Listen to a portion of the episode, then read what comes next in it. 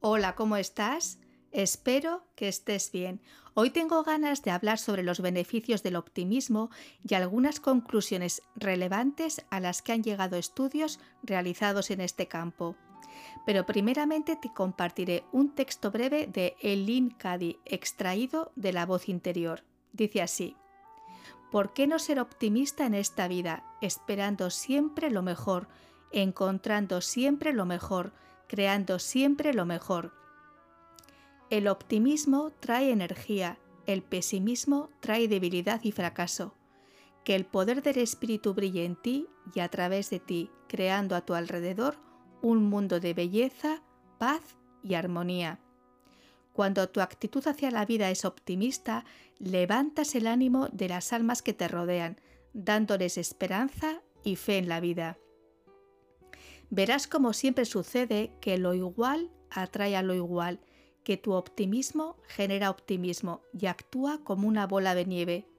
Siempre hay esperanza en la vida, aun cuando al principio no sea más que una pequeñísima chispa intermitente. Cuando esté en el ambiente adecuado, rodeada de amor y esperanza, esa chispa se avivará hasta convertirse en una llama y ésta crecerá cada vez más hasta que toda tú estés encendida con el combustible del espíritu que no se puede sofocar ni extinguir.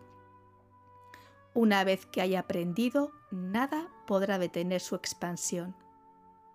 Hablar de optimismo es reconocer las bondades hechas en este terreno de Martin Seligman, psicólogo de la Universidad de Pensilvania, una de las personas clave en la psicología positiva y estudioso de, entre otras cosas, las repercusiones físicas y emocionales que tiene una actitud optimista versus una pesimista en el bienestar de las personas. Seligman fue elegido presidente de la Asociación Estadounidense de Psicología. Sus libros Aprenda optimismo o la auténtica felicidad aportan información muy interesante en esta temática. Antes de nada, matizar que optimismo no es sinónimo de ingenuidad o de no ser capaz de ver la realidad que te rodea, sino que tiene un calado mucho más profundo y beneficioso. Siguiendo la línea del autor, las personas optimistas se caracterizan por ver los problemas como algo temporal que tendrá una duración en el tiempo y es algo puntual y específico, no definitivo. La causa es externa, saben hacerse responsables de lo que está ocurriendo para poder buscar una solución y detectan sus cualidades positivas. Por tanto, están más enfocadas a la consecución de sus logros. Mientras que las personas pesimistas ven y sienten los problemas como permanentes, no son capaces de encontrar una salida a la situación ni de cambiar las circunstancias y se ponen toda la culpa encima. Esto les conduce a un círculo vicioso que merma su confianza y en casos determinados puede llegar a conducir hasta la depresión. En 1964, Seligman hizo un experimento y concluyó que en determinadas situaciones los animales podían aprender a sentirse indefensos y darse por vencidos. Si extrapolamos esto a las personas, cuadraría dentro de la definición de indefensión aprendida. Las personas optimistas son capaces de manejar este concepto reduciendo el impacto que tienen sus reacciones mejor que las pesimistas. En otra ocasión realizó otro estudio con deportistas y detectó que los equipos más optimistas crean sinergias más positivas que conducen a mejores resultados, mientras que los pesimistas no. Por ejemplo, mostró que los nadadores pesimistas a los que se les hizo creer que habían hecho peor marca de la que realmente habían hecho, eran propensos a mostrar bajo rendimiento en el futuro. Sin embargo, los nadadores optimistas no mostraron esta vulnerabilidad? Algunos datos más que corroboran el impacto que tiene el optimismo en las personas. Durante 30 años en la Clínica Mayo de Nueva York se realizó una investigación con 839 personas. Culminó con la estadística siguiente. Las personas optimistas viven un 19% más que las pesimistas. Este estudio sostenía que la salud no solamente dependía de valores físicos, sino de la forma de afrontar la propia vida o lo que es lo mismo, la actitud ante la vida. El sistema inmunológico mejora en las personas optimistas y se recuperan de una manera más rápida que las personas pesimistas.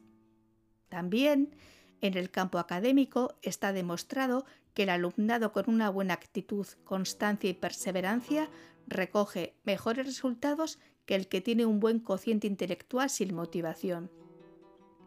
¿Se puede aprender a ser una persona optimista? Estudiosos de la materia sostienen que sí, aunque no hay que olvidar tampoco la herencia y las experiencias en nuestros primeros años de vida. Sin embargo, la actitud se cultiva y afortunadamente el hecho de tener una plasticidad maravillosa en el cerebro hace que podamos reconducir comportamientos que nos dañan más que nos aportan. Conectar con la palabra esperanza es indispensable en este proceso de ver el mundo con ojos brillantes y no dentro de una opacidad e engulle ilusiones. Termino con esta frase que recoge muy bien el episodio de hoy. Un pesimista ve la dificultad en cada oportunidad. Un optimista ve la oportunidad en cada dificultad. Winston Churchill. Te ha acompañado un día más Marta Llora. Muchas gracias como siempre por tu tiempo y atención. Te deseo un feliz camino de vida. Cuídate mucho y hasta pronto.